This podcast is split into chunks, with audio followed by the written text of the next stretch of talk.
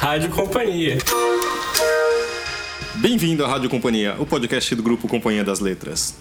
Aqui é Fábio Errara e esse é o quadragésimo programa. Eu acho um número muito bonito que é redondo. Estamos aqui com uma presença muito especial, que é Carol Ben Simon. Oi, Carol. Oi, Fábio, tudo bem? Tudo bom? Rita Matar. Olá. Laura Bing. Olá. E tem o Zé ali no fundo. Oi. e hoje vamos falar de O Clube dos Jardineiros de Fumaça. Vamos começar, Laura? Ah, é o que eu achei interessante que a gente poderia comentar, não sei se a Rita já poderia falar um pouco como editora da sinopse do livro e a gente já pode partir para as perguntas para Carol, que eu já tenho várias. é, então, é engraçado falar isso com a Carol aqui do lado, mas eu, eu vou tentar ser bem sucinta. É, temos aí um protagonista, que é o Arthur. Uhum. Ele é um jovem professor de história de colégio de Porto Alegre, que se vê envolvido num, é, numa espécie de escândalo que o leva a decidir morar fora. Esse escândalo tem a ver com o fato de que ele começou a plantar maconha para ajudar a mãe dele num tratamento é, contra o câncer, um câncer de útero que ela tem, mas ele acaba que ele se interessa pelo tema, continua plantando mesmo depois que ele perde a mãe e um belo dia ele é descoberto e, e a polícia chega na casa dele. O pai dele assume a culpa para não comprometer o futuro dele, alguma possibilidade dele de prestar algum concurso público. Então o pai dele acaba também saindo muito prejudicado porque ele é um médico. E o Arthur decide é, se mudar para o norte da Califórnia, no condado de Mendocino, justamente o lugar onde é conhecido pelo plantio da maconha que distribui para grande parte dos Estados Unidos. Pronto, falei demais. Carol, por favor, me complete. Não, falou de um pedacinho só, eu acho. Até porque, enfim, acho que. Uh, eu sou péssima para sinopse. Acho que normalmente os autores são péssimos para sintetizarem o seu livro e tal.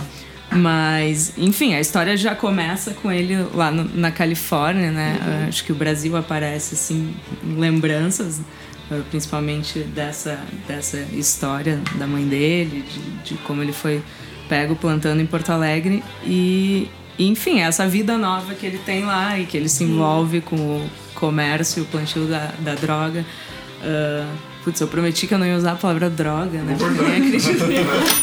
Bom, assim como o Arthur, acho que tem. A Rita vai concordar e todos aqui. Uh, tem outros personagens, né, que são igualmente então, isso é uma coisa que a gente comentou muito durante a edição. Ah. É, o Arthur seria o protagonista porque o leitor vai acompanhando a história dele, uhum. mas na verdade, ao longo da leitura, tem pelo menos duas outras personagens que são muito encantadoras e muito interessantes e que acabam crescendo. E a gente falou sobre isso, né, Carol? Uhum. Como elas ganham espaço dentro do livro. É, eu acho que o Arthur também tem meio que uma função de apresentar o lugar, né? Uhum. E, mas então tem essas duas mulheres, a Silvia, que é uma professora aposentada com quem o Arthur vai eventualmente viver, alugar um, um quarto na casa dela no Airbnb.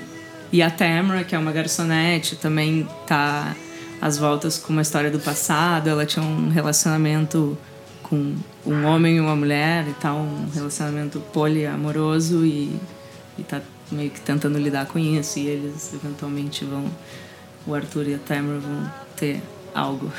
É, de alguma maneira, o que eu senti é que o Arthur é aquele novato que chega no lugar, então você acaba conhecendo a região pelos olhos dele. A Tamara, de alguma maneira, é, ela volta para lá. Na verdade, ela vai para lá depois de uma, de uma mudança de. Ela se muda para lá depois de ter morado em outro lugar.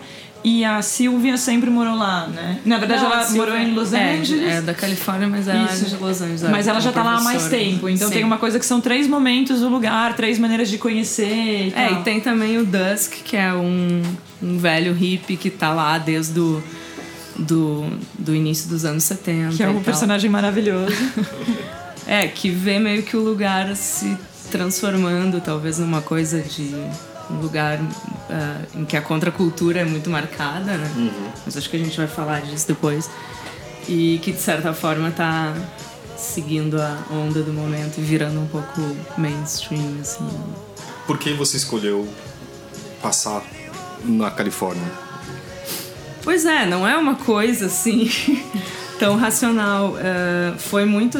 Eu fiz uma viagem a turismo e daí hum. conheci esse lugar e uma série de outros lugares da Califórnia, da Arizona, em 2012. Inclusive, quando eu estava escrevendo o Todos Nós Adorávamos Cowboys, meu romance anterior. então eu passei nesse lugar e achei muito incrível a paisagem, né? Que é um, é um condado chamado Mendocino, a três horas e meia de São Francisco para o norte. Então tem uma costa maravilhosa, com falésias e tal, e, e floresta de sequoias. E é muito, muito incrível. E, mas aí eu vi que tinha. Eu não sei, eu não me lembro muito bem quais foram. Em que momento eu descobri que tinha algo estranho acontecendo, que era a questão desse plantio da maconha que a maior parte é um plantio ilegal, assim, tá? Uma zona meio nebulosa da lei, sabe? Uhum. E, mas aí tinha umas evidenciazinhas, começaram a aparecer, sei lá, tava na estrada e sabe como aqui às vezes uma empresa adota uma praça e tal e aparece ali, essa praça foi adotada. Ah, uma plaquinha. É, então tinha na rodovia, assim, tipo, essa rodovia foi adotada pelo cannabis não sei o que. Ai, que estranho isso. Uh, entrei na floricultura, tinha fertilizante demais, assim, pra uma floricultura normal. E e aí comecei a ver que tinha essa coisa. E daí eu fiquei meio fascinada por esse. por isso que acontece, assim, por baixo uh, dos panos, assim.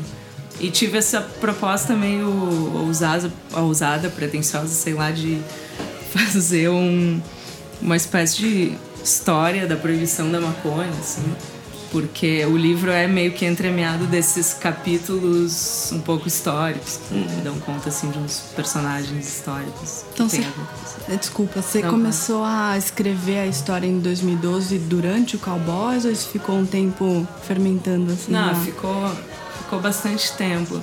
Aí eu comecei a ler muito assim sobre a história da Califórnia, a história da maconha, uh, hippies, enfim, um monte de coisa. Uh, e aí foi isso, assim, as primeiras coisas que eu escrevi foram alguns desses capítulos que cortam a narrativa principal. E, e aí depois eu fiz uma viagem mais a sério, do tipo, vou ir lá pesquisar, começar a escrever em 2015. Foi o primeiro período que eu fiquei lá.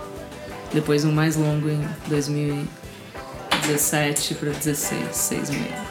Ao contrário, 16 para 17. Richard Manzanita Goldberg em 25 de agosto de 1969, partiu para São Francisco. Tinha 23 anos e acabara de largar a graduação na UCLA em alguma coisa que o tornaria um triste professor de literatura. Isso foi algumas semanas depois de Charles Manson ter levado seis bons jovens americanos a invadirem o número 3301 da Waverly Drive, uma carnificina. O mundo inteiro viu as fotografias daquela pobre gente pega de surpresa os lençóis brancos poupando a audiência de toda a verdade, mas os jornais detalhavam a cena e diziam que a família Manson tinha escrito palavras com sangue: Helter Skelter, Death to Pigs, Rise.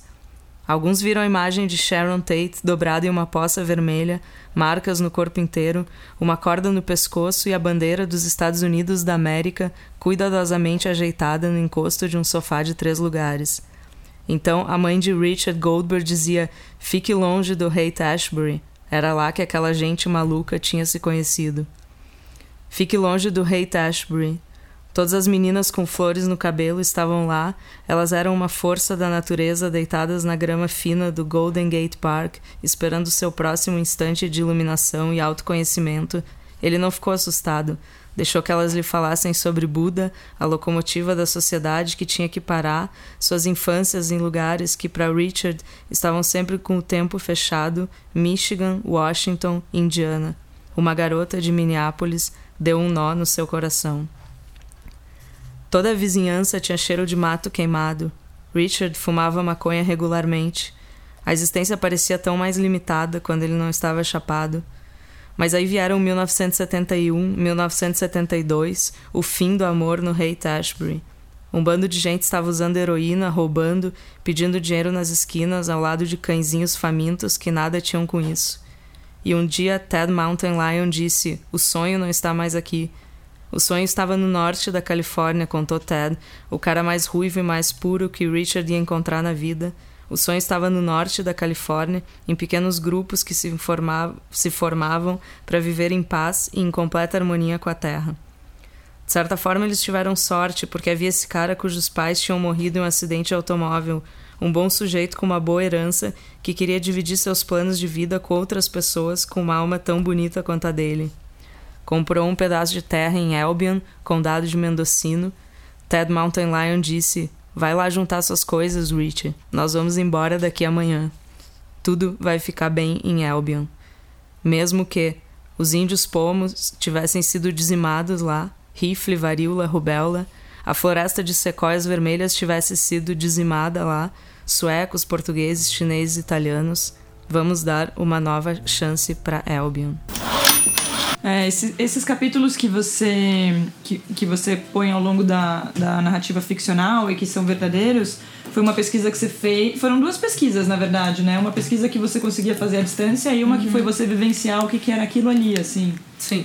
É, isso é muito legal porque de alguma maneira o romance acaba sendo panorâmico no sentido de dar conta da história da, da legalização e da maconha e depois também tem uma coisa que é mais no nível do detalhe, que é isso que você está falando, de é, saber o que, como é que é esse segredo. Na verdade era um segredo, mas ele tem algo compartilhado, né? Porque aqui ali no livro você percebe que todo mundo sabe do que está acontecendo. Uhum. E aí tem esse personagem tentando furar esse bloqueio e virar quase como um local, né? Sim. É, e na vida real foi um pouco assim, né? Claro, eu não ia chegar lá, ah, tô escrevendo um livro, quero te entrevistar e não sei o quê eu fui meio que vivendo e conhecendo as pessoas e tipo, ganhando a confiança das pessoas, né? Não uhum. chegar com o pé na porta, assim. E você chegou a visitar plantações? Como foi essa experiência? Conta, conta tudo. eu visitei. A primeira que eu visitei também foi uma coisa, uma série de coincidências felizes, assim, porque ah, eu deixei um comentário na internet, daí esse cara viu, ele era apaixonado pelo Brasil. Casualmente, ele cuidava de uma plantação. Ele é uma pessoa que fica durante o ano inteiro na plantação, não é o dono da plantação. Uhum. E quando tiver a, a, colheita, enfim, essa é uma plantação outdoor, né? Então só colhe uma vez por ano. Uh, ele ganha uma, daí uma porcentagem da, do lucro da, daquele ano e tal. E e aí eu fiquei amiga desse cara e ele disse, pô, vem aqui e tal. E, mas claro que eu tava com medo de. Imagina. Porque era uma coisa assim, meio desliga o GPS, tipo, não sabe onde tá e tal. Ele não podia nem usar palavras relacionadas à maconha no, no chat ou no Skype ou qualquer coisa. Mas, mas ao mesmo tempo é um pouco Quer dizer, como tu disse, meio que todo mundo sabe, assim, as pessoas. Depois eu fui de novo nessa plantação na época da colheita, do, dois anos depois. E tá, estavam lá as pessoas que trabalham na plantação usando Wi-Fi, não sei o quê, e dando seus nomes verdadeiros, porque antes tinha uma coisa meio, ah, tá, tô trabalhando aqui, mas eu tô usando um pseudônimo e tal. Você usou um pseudônimo em algum momento?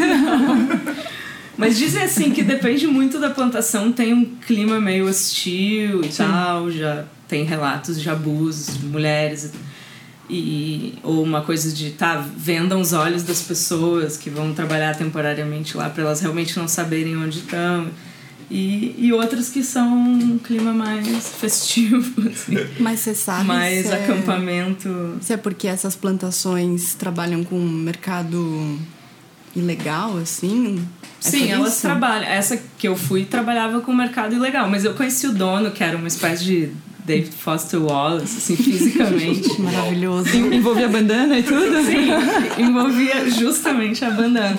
E no Facebook ele tinha foto assim. Uh, como é que é? Aquela foto que fica no Facebook, tipo um banner, assim. Uhum era ele, a família, na frente de um pinheirinho de Natal, todos com a, sabe, com a mesma roupinha, aquela coisa bem americana. e esse era o cara dono da plantação. E mas ele, ele disse para mim que ele não tinha medo nenhum de ser preso. No máximo, se desse uma, uma merda assim, ele ia ter que gastar muito dinheiro com advogados e tal. Mas que o, o xerife desse condado, que não é o Mendocino, no caso dessa plantação era Humboldt, que é um pouco ao norte, ele é bastante permissivo, assim, porque, enfim, tem uma questão econômica, né? Isso é o sustento das pessoas, então fica essa coisa nebulosa. Tem até uma personagem que aparece, um tipo de personagem que aparece no livro meio como é, de lado, assim, que são essas pessoas que vão, né? Esses uhum. profissionais sazonais, assim. Eu esqueci agora o nome deles. Trimmers. Trimmers. É. É. Então, isso é muito legal, que eu achei que no, no romance Você dá muito conta de, desse lado festivo e ao mesmo tempo desse lado um pouco sombrio que existe né, nesse universo todo. É, essa coisa dos streamers são as pessoas que, bom, durante a, a colheita, então, eles precisam de mais pessoas, né, para trabalhar nas plantações que que eles uh, secam a planta e tudo mais. E como a gente sabe, uh, o THC está uh, concentrado nas flores, né, nos camarões aqui que chama.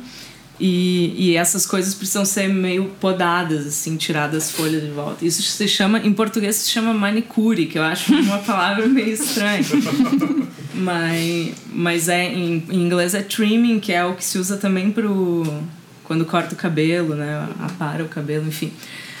Uh, então, daí vem esses trabalhadores temporários, assim, em algumas cidades e regiões, os caras estão com plaquinhas, se oferecendo e fazendo gesto de tesoura. E tem gente de fora dos Estados Unidos que, que faz isso e tudo uhum. mais. Que é comum em qualquer plantação, na verdade, né? Só que digamos que é um, um pouco diferenciado. Né? É, acaba sendo diferenciado porque o pagamento ainda é diferenciado, né? Uh, claro que com a legalização, né, que foi uh, aprovada no passado, junto com a eleição do Trump.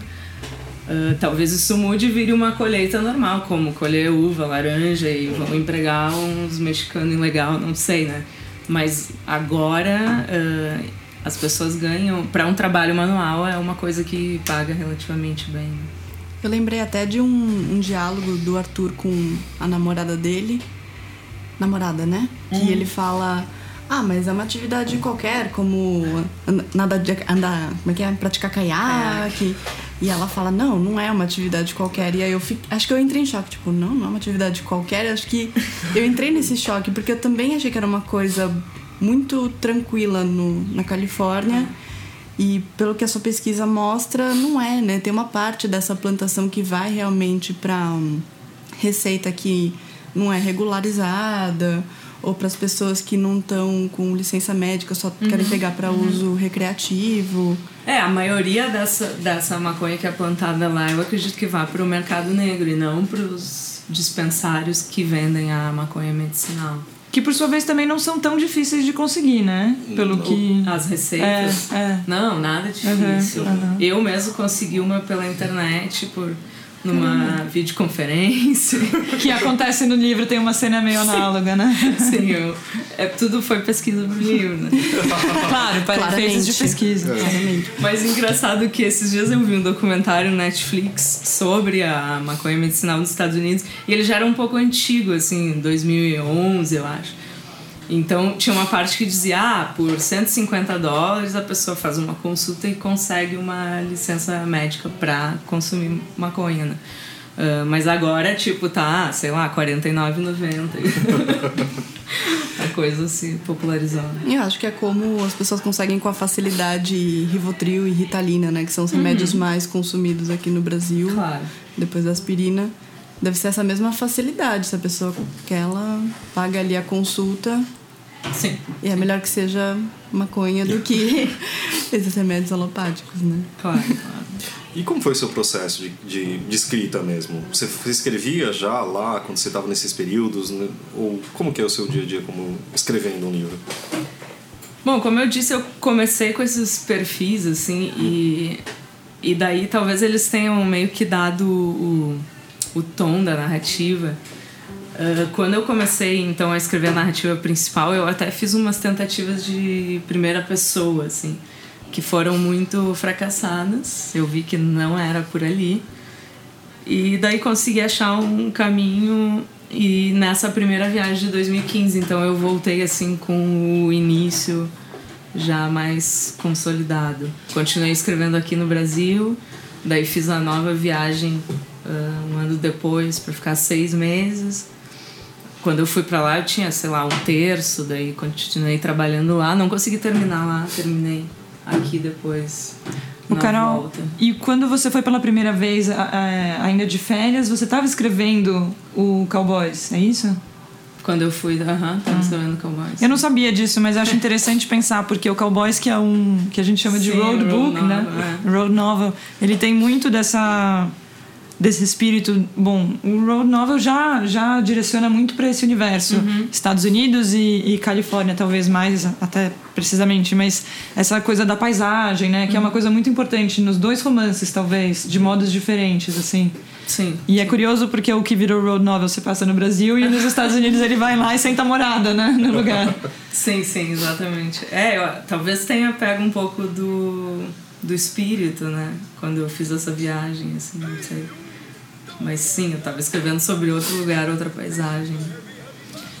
E agora, falando um pouco de Califórnia, é, do, desse espírito que está ali no tempo e tal, não só da maconha, mas uma coisa que eu achei muito interessante e que aparece expresso em vários personagens, mas sobretudo no Dusk, é esse conflito do que era contra a cultura e que é rapidamente abocanhado é, pelo, pelo mercado e vira produto. Então tem esse drama muito claro do Dusk que é muito interessante. Se você quiser contar.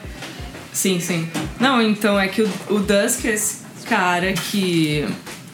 Uh, foi para São Francisco, fim dos anos 60. Quando ele chega em São Francisco, a cidade já tá meio decadente. Foi efetivamente o que rolou. Teve aquela coisa Summer of Love, não sei o quê.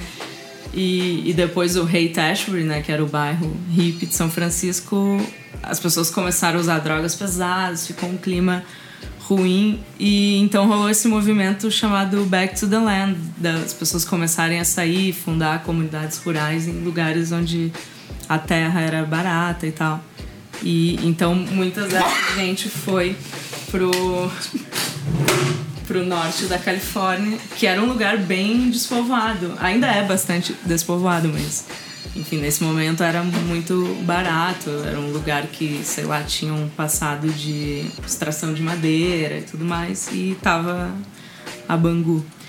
E, e aí então esse Dusk uh, participa de uma comunidade, mora numa comunidade, eventualmente os donos da comunidade vendem para um cara que que começa a fazer um Airbnb, ele fica puto com isso. Então tem todo um conflito dele com essa com essa mudança do cenário assim. É, e é uma coisa interessante que aparece essa coisa do é, do aplicativo, da tecnologia a favor de um estilo de vida aparece aí e aparece também na, na Tamara, né? Com a ideia do, sim, do sim. aplicativo que Pode permite. Contar, Pode contar, né? Acho que sim. Não, isso, e é uma ideia genial, na verdade. Eu não sei se existe, mas tá aí para quem quiser. Né? Exatamente. É, é um aplicativo para promover encontros amorosos, como um Tinder da vida, só que para poliamor. Uhum. E e são coisas que tem algo de irônico, algo de contraditório e muito também de californiano nisso tudo, né? Que é, é esse modo de vida alternativo se tornando produto per, é, permitido pela tecnologia e tal. E, e, mas eu senti, agora é uma pergunta hum. para você, que tem uma certa ironia e uma certa melancolia na maneira de ver essas coisas? É, acho que pode ter. Eu acho que sim um certo humor também, talvez. Uhum. Uh, é, eu acho que sim. Não sei explicar. Talvez eu seja um pouco, quer dizer, saudosista em relação a uma época que eu nem vivia. Uhum. Mas acho que tem um tom um pouco de crítica ao mundo contemporâneo, uhum. sei lá. Sim. Da incorporação, né, dessas coisas que seriam muito é. vanguarda e de repente o capitalismo vai pegando e vai se apropriando. É, e a né? Califórnia, como tu disse, é meio que o centro disso, assim. E quantas coisas que foram saíram da Califórnia e determinaram o nosso modo de vida, sei lá, o Uber, o Airbnb, o Tinder e, e é curioso, né, que a Califórnia produza tanto a tenha produzido tanto essa contracultura quanto essa coisa um pouco mais pasteurizada do estilo contemporâneo de vida, assim. É, é, é o máximo do, do, pasteurizado, na verdade, né? Tipo, usando a tecnologia para realmente o capitalismo num, num, sentido muito amplo, né? E eu li uma vez um livro muito legal, foi durante a pesquisa, que chama... Eu não sei se existe no Brasil, chama Bobos in Paradise, uma coisa assim, que fala dos bobos que são os burgueses boêmios, né? Então define meio que esse essas pessoas e, e aí fala dessa essa mudança que na verdade essa galera da contracultura quando ficou essa galera é a mesma do Silicon Valley, sabe? A primeira tipo essa coisa do Steve Jobs e dessa galera começar a ir de em reunião de chinelo de dedo e não sei o quê. Era um pouco, tá, contra a cultura, mas daí entrando no capitalismo máximo, assim. E É verdade, o Steve Jobs teve a fase hippie que não tomava banho, só que ele trabalhava na Atari, que era o máximo da tecnologia naquele momento, então realmente é. é, é fora super muito- contraditório, né?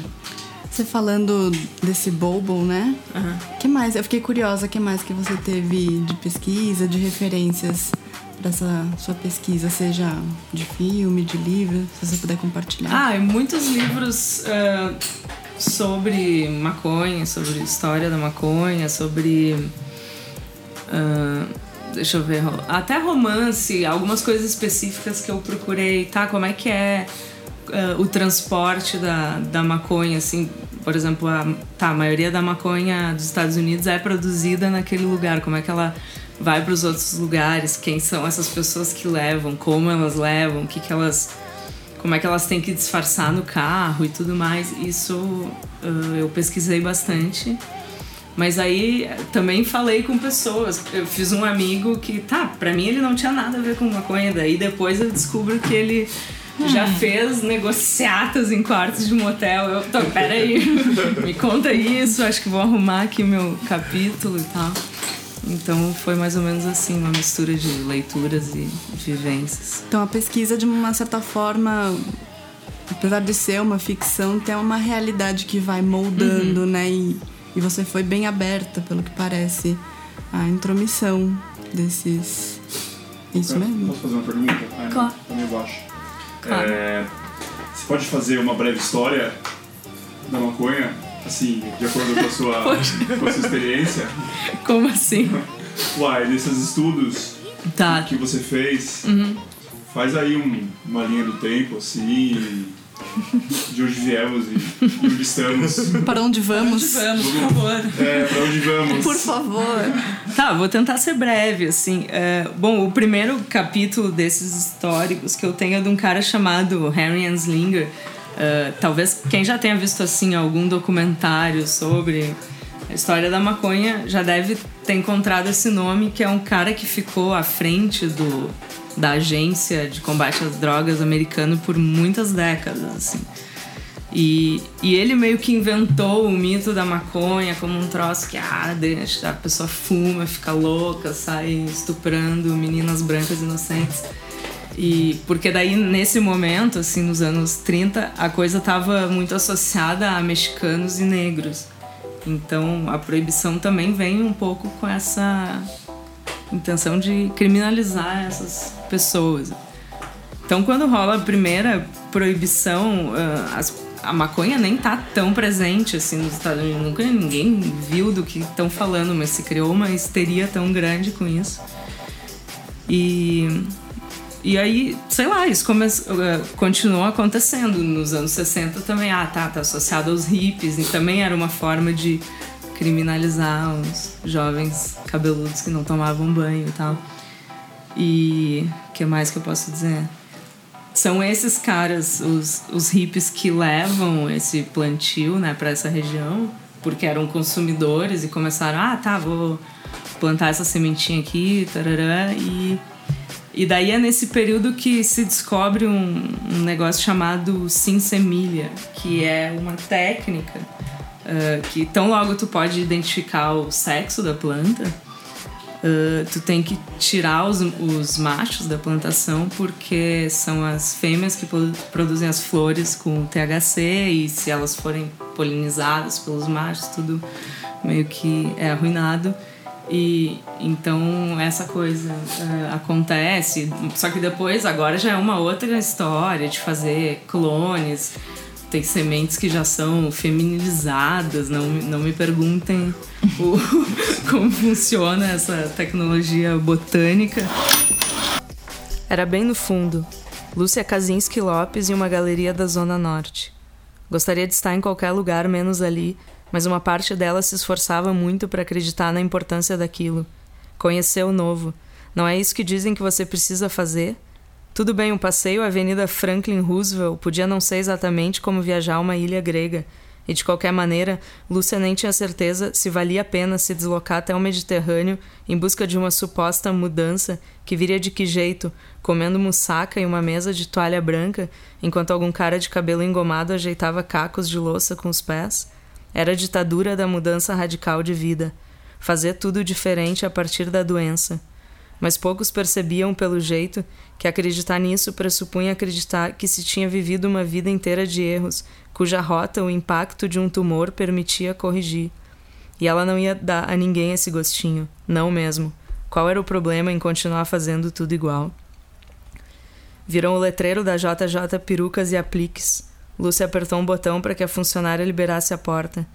Perucas de cabelo de verdade valiam alguns milhares de reais.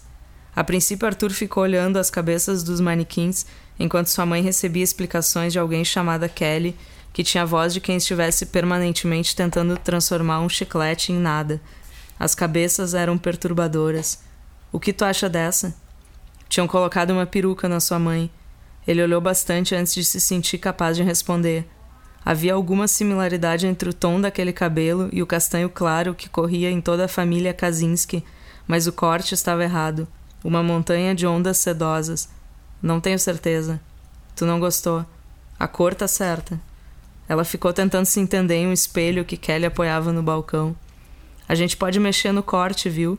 Deixar exatamente do jeito que a senhora quiser. Lúcia continuou sem dizer nada. Talvez Arthur tivesse o poder de transformar aquele processo penoso em uma espécie de busca meio engraçada pela peruca perfeita, ou dizer alguma coisa leve que no fundo significasse algo como é tão libertador poder ser outra pessoa através de uma peruca, mas infelizmente ele não conseguia fazer nada disso. Tu acha que dá para cortar uma franja, Kelly? Aparentemente eles tinham um cabeleireiro profissional nos fundos da loja, então ela saiu de lá usando o cabelo novo, velho, porque quis. Deixou um cheque pré-datado de sete mil reais por algo que tinha sido feito com o cabelo de umas três ou quatro pessoas endividadas. Ele às vezes olhava para a mãe nos semáforos e ela estava lá, o rosto para frente, perdida, atordoada, como se a paisagem não estivesse nem encostando nela. Na garagem ela disse: e as tuas plantas, como é que elas estão? Ele abriu a porta do carro, crescendo, eu acho. Ela deu uns passos e parou sem pressa. Estava pensando em alguma coisa grande que não conseguia desenredar. Acho que teu pai e eu, a gente era bem conservador, tradicional. Vai ser um crime, Arthur, tecnicamente. Já é um crime, tecnicamente. E no meio também, um desses capítulos é, é, sobre aquele. Agora me foge o nome, mas aquele cara que a princípio era motorista de táxi, que sofria de uhum, glaucoma. Uhum, uhum e descobre o uso medicinal, né? Então também é interessante ver que grande parte da batalha pela descriminalização do uso da maconha é, tem a ver com o uso medicinal e não só o recreativo e como foi importante isso na, na batalha, né? É, eu acho que pensando assim, foi inevitável durante toda essa pesquisa ficar comparando com o Brasil, né? E se deprimindo um pouco. Porque essa coisa da maconha medicinal começa faz muito tempo que isso é pauta nos Estados Unidos. A primeira lei foi da Califórnia em 96, legalizando a medicinal.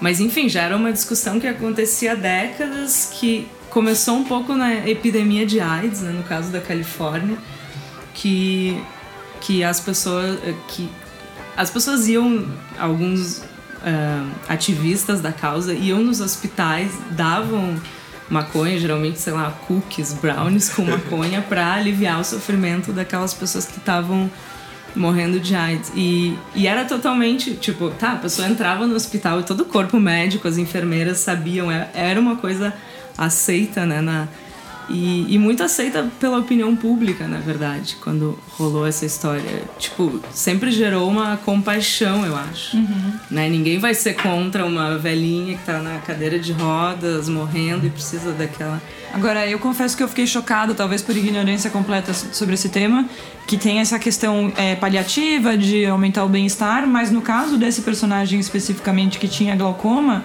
ele tinha um prognóstico de ficar cego, né? E o que é. nunca acontece por conta do uso da maconha. É, eu posso contar esse caso um pouco porque é realmente emblemático, assim, esse cara chamado Robert Randall, uh, antes dos 30 anos ele vai num no oftalmologista e descobre que ele vai ficar cego em, sei lá, em um ano é o prognóstico, porque ele tem um glaucoma muito severo, a pressão do olho dele é totalmente descontrolada, ele vê halos, as coisas, ah, enfim, não são muito claras. E, e daí, por acaso, um dia ele fuma maconha com um amigo, ele percebe que a visão dele melhorou e tal. Uh, mas ele não tem nenhuma informação de que outras pessoas que têm a mesma doença estão uh, se tratando com maconha e tal, porque isso, se não me engano, é nos anos 70 ainda. E, mas enfim, para encurtar a história, ele se submete a mil pesquisas universitárias, tem uma na UCLA que ficam dando maconha para ele controlando a pressão do olho. Ah, isso antes ele tenta muitos medicamentos uh, farmacêuticos, né? E nada funciona. E, e aí prova-se que, que ele precisa fumar para estabilizar essa pressão do olho. E, e aí ele entra na justiça, porque ele é preso uma vez, porque ele plantava e tal. Uh, não só para poder fumar ou plantar, mas para que os, o próprio Estado americano forneça os baseados para ele. Uhum. E, e ele ganha. Existe essa plantação na. Agora não me lembro se é no Tennessee, a plantação oficial do governo americano, que, que daí outros casos ganham na justiça um, um punhado de pessoas e, enfim, recebem mensalmente a sua cota de é, e é legal que o. Então, esses capítulos é, de, da história mesmo, é, da descriminalização da maconha, tem personagens dos dois lados, né? Uhum. Pessoas que tenham lutado contra a descriminalização, pessoas que tenham vivido na pele, outras que tenham encampado a bandeira. Você tentou fazer um pouco um panorama. É, porque tem o outro lado também, né? Tem o lado da, das autoridades e tal. Uh, tem um problema de plantio de maconha em terras públicas e daí essas pessoas vão lá e no meio de um canyon que é super difícil de chegar, elas plantam milhares de pés e daqui a pouco demora anos para descobrirem aquelas pessoas lá e elas estão de repente usando fertilizantes, envenenando a água e desmatando. Então é meio complicado também. Isso acontece bastante, principalmente na Califórnia. É, uma, uma sensação geral desse livro, e isso eu falo no melhor dos sentidos, é que as coisas são complicadas, né? As relações amorosas. É, tem, uma, tem uma honestidade, eu acho, sua, de não mostrar um lado só, né? Uhum. E quando você está falando de um tema assim, isso é fundamental. Isso é ponto de partida, eu acho, para fazer um romance competente. É, mas isso de uma maneira geral, né? Até, até o final do livro você se depara com pessoa, é, personagens e histórias complicadas. Uhum. É, não sei se essa foi uma das suas motivações, se você tinha essa intenção de. Ou se isso é uma coisa que para você é de saída nos seus romances. Ah, acho que sim, nem sei muito bem falar sobre isso, né? Um, e sim, também queria acrescentar que não, não, acho que não é um livro sobre maconha, embora a gente esteja falando disso há muito tempo. Uh, ou não só sobre isso, né? Uhum. Tem uh, outros temas e cada, cada personagem tem os seus dilemas pessoais que não necessariamente envolvem esse, esse contexto todo, assim. Certamente. Então, sim, as coisas são complicadas. É, não, porque a sensação que dá ao final dessa leitura é que você agora entende um pouquinho mais de uma coisa que você talvez nem soubesse como era feito, ou, enfim, quais eram as questões que estavam ali. E a maconha é só um dos temas, mas acho que todo o relacionamento da Tamara é, é muito. É, esclarecedor. Esclarecedor é engraçado pra lá, quando você tá falando que você termina achando as coisas mais complicadas, mas esclarecedor de questões que estão postas e talvez não estejam postas para todo mundo, mas poderiam estar. Às vezes é uma questão de acessar isso, enfim. Uhum. É, então é um livro que convida a mil, mil questões. Só pra. Agora que você falou que não é um livro só de maconha, me veio uma luz. Pra gente até mudar um prisma assim da, uhum. da conversa que tem essa, essa sugestão do aplicativo, né? Do poliamor, da moça que tem a relação bissexual. Uhum. E não é a primeira vez que você traz isso num romance, né? Você tem algum algum fio assim que leva para outros romances também? Tem alguma influência nisso? Porque no Cowboys uhum. tinha também, né? É, no Cowboys tem o relacionamento das, Tem alguma das duas meninas. influência literária ou você tem alguma coisa nesses, nessas pesquisas que foi despertando isso também? Não, não sei. Até essa coisa do, da relação poliamorosa da Tamara nem tava no planejamento original, assim. Mas entrou como meio que um tema que me, que me toca. Também acho que isso é uma questão que, sei lá, eu tenho pensado, todos nós da nossa geração, né? Coisa da monogamia e, sei lá, novos tipos de como lidar com todas essas configurações possíveis. Ah, assim como também os dramas da Silvia, que é essa mulher ah, mais velha no livro, que tem que já é uma professora aposentada e tudo mais, e que e também é um tema que me toca, assim, meio que essa mulher sozinha já criou os filhos, se separou, ah, tem uma não sei. a- Acho que não tem nada de pessoal, né? Não sou, não sou essa mulher. Mas que eu acho. Sei lá, que é um assunto que me toca, assim, de Né? alguma maneira. É, a Silvia é uma personagem que cresce muito no livro, né? A gente comentou, Sim. talvez seja difícil explicar, porque hum, é, são, pou- ah, são poucos fatos, assim, embora ela tenha uma experiência é, interessante aí de uma primeira vez aí com, com, com o uso da maconha e tal, mas na verdade o, o que eu achei mais interessante ao ler o romance pela primeira vez e já de um ponto de vista mais literário, são as incursões desse narrador de terceira pessoa na cabeça da Silvia, como é que funciona o pensamento dela, a habilidade que você teve para fazer isso, assim. Então ela divaga um pouco e aí você fica conhecendo mais ou menos quais são as inquietações dessa pessoa. E por mais que não tenha nada de você, dá para perceber a, a dose de afeto que você pôs nessa personagem, né? É, tanto que eu, eu pessoalmente gosto bastante dessas duas Uhum. personagens, a Tamara e a Sylvia. E nesse sentido até, eh, talvez o livro tenha uma estrutura um pouco estranha, porque acho que sim, a ideia, quando se começa a ler, pensa, tá, é o Arthur aqui, nananã. Até porque ele demora um- algumas páginas para chegar nessa casa da Silvia, conhecer a Silvia. E, e daí, ah, aos poucos, a, aquela personagem vai ganhando, ganhando capítulos dela e a gente tem daí ela a relação complicada que ela tem com o filho, que tá sempre pedindo dinheiro e tem uns empregos horríveis e tudo mais. Ah, coisas do passado, um pai alcoólatra. E, enfim, tudo isso. Uma irmã também, né? Que faz aparições aqui e ali, a irmã da Silvia e também Ah, sim, sim. É, que também é um jeito dela sentir que ela deu. É, deu certo, né? é, deu mais certo que a irmã, que tá totalmente com um emprego horrível. Encrencada, ela tá sempre encrencada, essa irmã. É.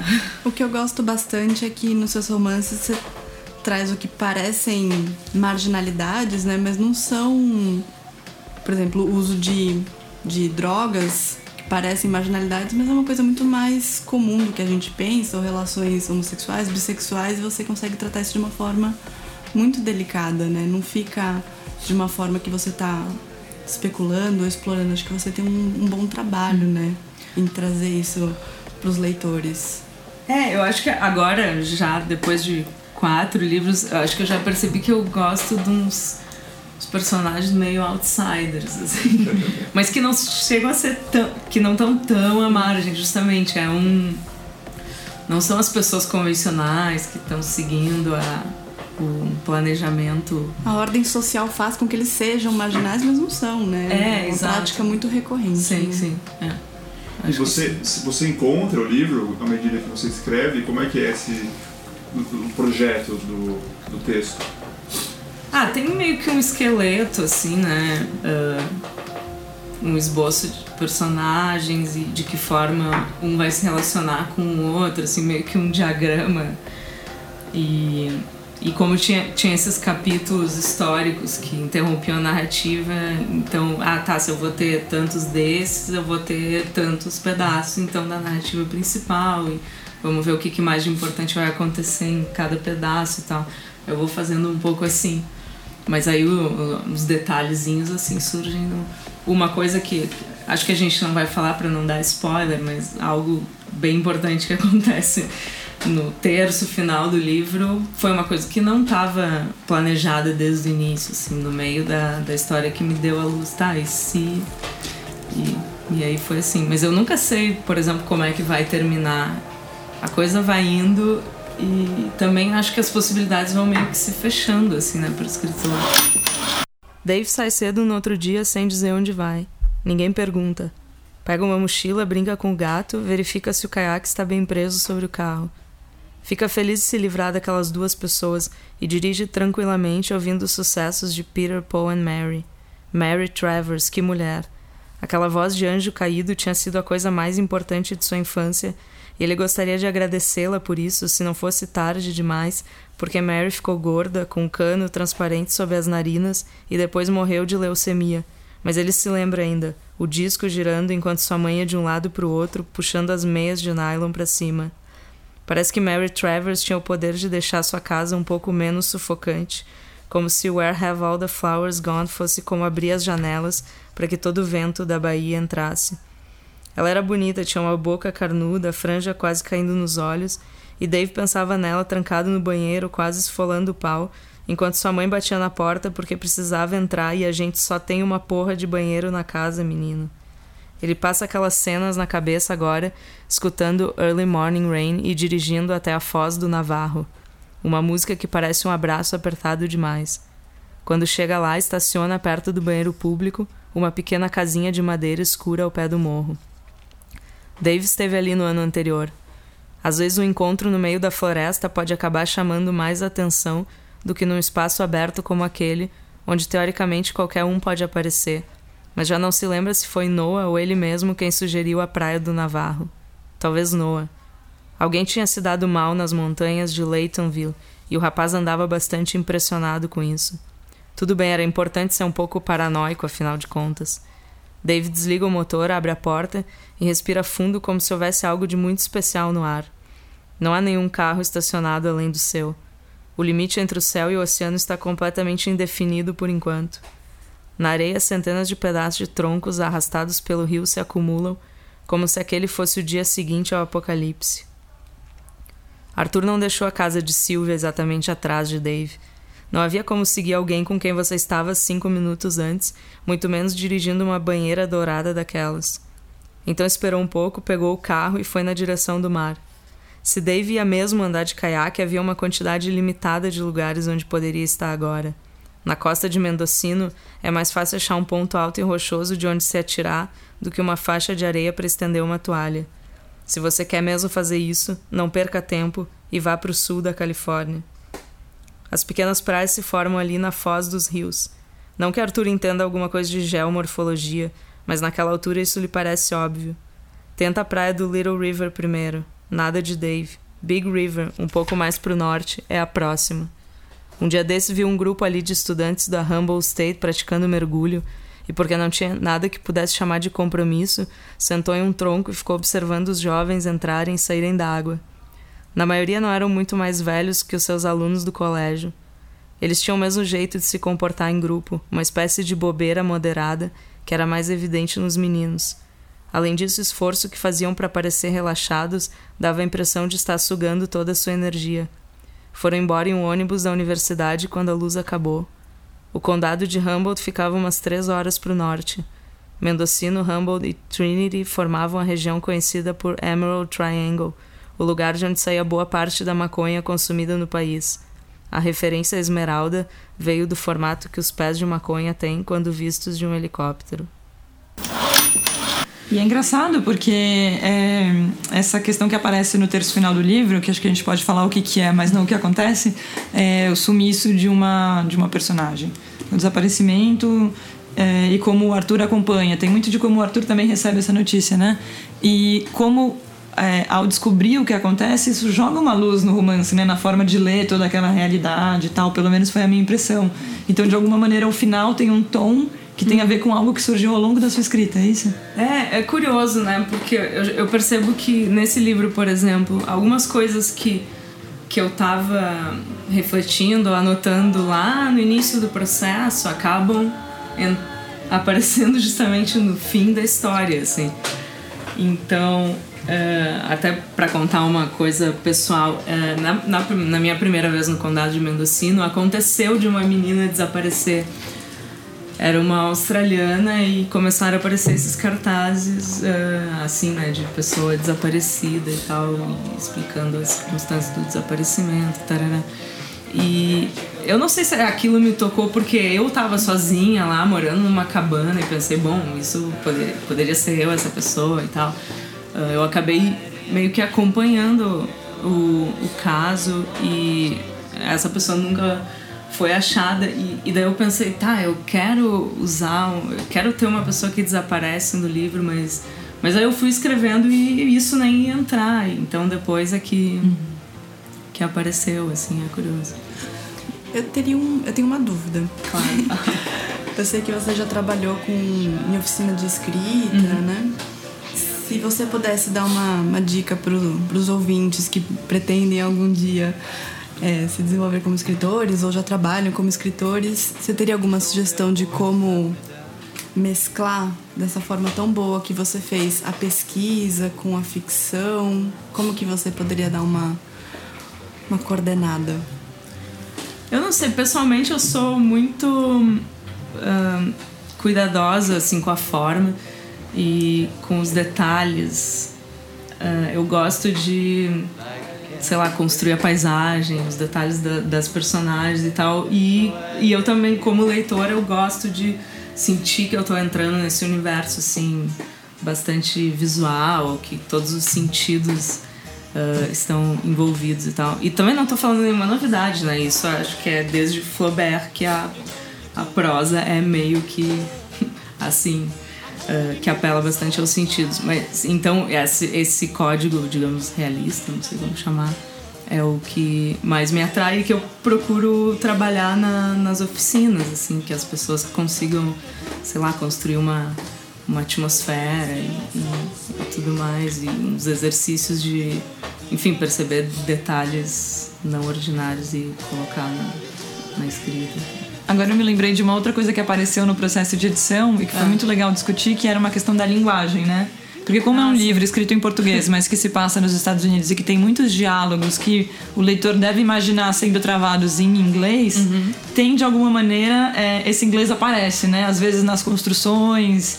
E é, eu achei muito divertido ler isso, porque basta saber um pouco da língua inglesa para você imaginar aquele diálogo em inglês e isso com a ajuda de uma linguagem que pode não necessariamente ser a primeira opção em português, mas que casa direitinho, né? Pois é, tu, tu podia falar sobre isso, bastidores da edição. Porque a gente teve, ó, algumas coisas a gente mexeu, né? Que que pra ti pareciam estranhas em português e tal. Exatamente, agora eu tô tentando lembrar quais eram. Eu tô tentando pensar em algum exemplo. É, eu lembro de um, um exemplo meio vago, né? Mas no inglês tem muito uma coisa de uh, frases que terminam interrogativas e não são perguntas. Acho que tinha isso uhum. em algum diálogo. Exato. E aí eu falava, mas você quis que fosse uma pergunta ou é só uma entonação da língua inglesa? Porque eu não sei se isso é uma coisa uhum. que vai ser facilmente transmitida. Claro. Daí agora eu lembrei de um exemplo que foi engraçado. Uhum. Que você queria. Era uma expressão no meio de um diálogo e alguém falava, eu tô congelando a minha bunda de frio aqui. Ah, tá. Sim. E aí eu falei, mas isso seria freezing my ass? Porque em português. Você falou, não, esse seria português mesmo. é, não sei. pois é, às vezes é difícil. Cara, sei lá, congelar a bunda será uma expressão idiomática? Ou... Tô inventando. É, não, acho que é isso. Acontece que uma hora também as coisas se mesclam. E foi muito gostoso para mim ler nesse sentido, porque quando você trabalha também com edição de livros em outras línguas, é um exercício que você faz muito de passear de uma língua para outra e de repente os dois estavam fusionados nesse romance. E de fato é um romance escrito em português, ele se passa em inglês, então eu achei uma escolha muito acertada fazer uhum. essa. E é tudo muito sutil também, a gente tá falando como se fosse um negócio, mas é para um, é pra um leitor bem atento, senão vai, vai fluir muito. É, mas eu queria fazer um adendo, porque a gente pode encaixar isso em outro, em outro momento, mas eu comecei falando que o livro tinha um protagonista e depois quando a gente foi falando das outras e a gente já sabia que elas eram tão importantes, me ocorreu que também esse romance desafia um pouco essa forma monogâmica de protagonismo, né? Exato, obrigada. Foi, uma, foi um insight. É, não, mas é isso, porque de fato as outras personagens também são protagonistas. Acho que eu não fui justa com elas. É, eu espero que ele desafie várias coisas. Eu também gostei muito da, da capa absolutamente viril, né? Do, de um romance escrito por uma mulher, né? Nada de capa rosa ou sei lá o que é. se você quiser até falar um pouco sobre isso, imagino que vai ser uma pergunta que você vai responder daqui pra frente, como é você criar um personagem, embora não tenha sido uma primeira pessoa, de novo é esse narrador onisciente que passeia muito pelo, pelos pensamentos do personagem, né? E, e um desses personagens justamente é um homem, então que tipo de exercício você faz para isso? Bom, primeiro eu até posso falar que é, foi a primeira vez que eu escrevi algo de, desse tamanho, né, em terceira pessoa. Eu achei que eu ia ser sempre uma escritora de primeira pessoa. E talvez tivesse uma ideia de que a terceira pessoa era muito convencional, sei lá, mas acho que eu tava sendo meio ingênua, né? E porque a terceira pessoa realmente oferece muito mais possibilidades, eu acho, né? Na primeira pessoa a gente fica muito grudado naquela voz. E até se o leitor de repente não simpatiza com aquela personagem, ele tá. O livro tá, tá meio que arruinado, assim. Uh, então, como esse livro era muito mais panorâmico e eu estava interessada em diversos pontos de vista, acho que não fazia sentido, né? Ser um Arthur narrando tudo e tal. Uh, enfim, foi o que me permitiu entrar na cabeça dessas, dessas personagens mulheres. Uh, não sei, eu decidi que, que ia ser um homem porque eu não queria também uh, encher a história de. Se fosse uma mulher sozinha lá, acho que a história ia ser outra, né? Ia ter muito mais limitações e a coisa de. Uh, ia ser muito mais perigoso. Enfim, ia ter outras histórias que eu acabei, acho que colocando daí nas. Acabei colocando nas outras uhum. personagens, né? Então, não sei. É, e não é que o fato de ele ser um personagem homem diminua a dosagem de feminilidade do livro, porque uhum. uma coisa que, que não escapa à leitura é a mãe dele tem um câncer de útero e isso é trabalhado de uma uhum. forma breve, mas muito bonita, eu acho, tanto nos pensamentos dele sobre essa doença, o útero, é, enfim, ele tem elucubrações muito bonitas, eu acho, sobre isso. Então, de alguma maneira aparece, né? Eu tenho uma dúvida. Um, assim como você disse que enquanto você estava escrevendo Cowboys, surgiu a ideia desse. Lógico que essa pergunta ia aparecer, gente. Ai, meu Deus. Você escrevendo é. esse. É. o que que apareceu? Já tá com ideias novas? Não, zero ideias. Até meio desesperada. Não é uma cobrança, tá? Não, uh, não sei, é, é bastante estranho. Mas é que as ideias demoram muito, acho difícil ter uma ideia. Porque acho que eu fico gestando a ideia por muito tempo, assim, na cabeça e. E muitas vezes elas nascem de lugares, como, como, como essa nasceu um pouco mais né, desse, do lugar do que das personagens. Tipo, as personagens foram esboçadas depois, assim. Então, não sei, talvez falte eu encontrar um, um novo lugar.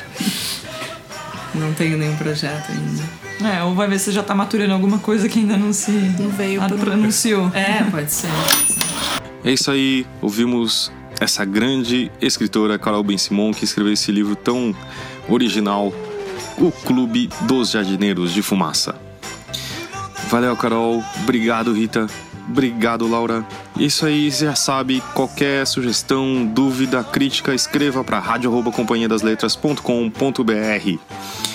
E também pode falar com a gente pelas redes sociais da Companhia das Letras, no Facebook, Instagram e Twitter. E falando em redes sociais, a gente tem o Clube Rádio Companhia desse mês, que é Ana Karenina. Tem um tempinho ainda para ler, e qualquer coisa, procura lá os eventos no Facebook da Companhia das Letras e escreve lá a sua opinião, o seu comentário sobre esse grande clássico, Ana Karenina. Ou, claro, também, sempre você pode escrever no radio.companhiadasletras.com.br. Isso aí, gente. Obrigado. Semana sim e a outra também. A gente se vê por aqui. Valeu. Abraço.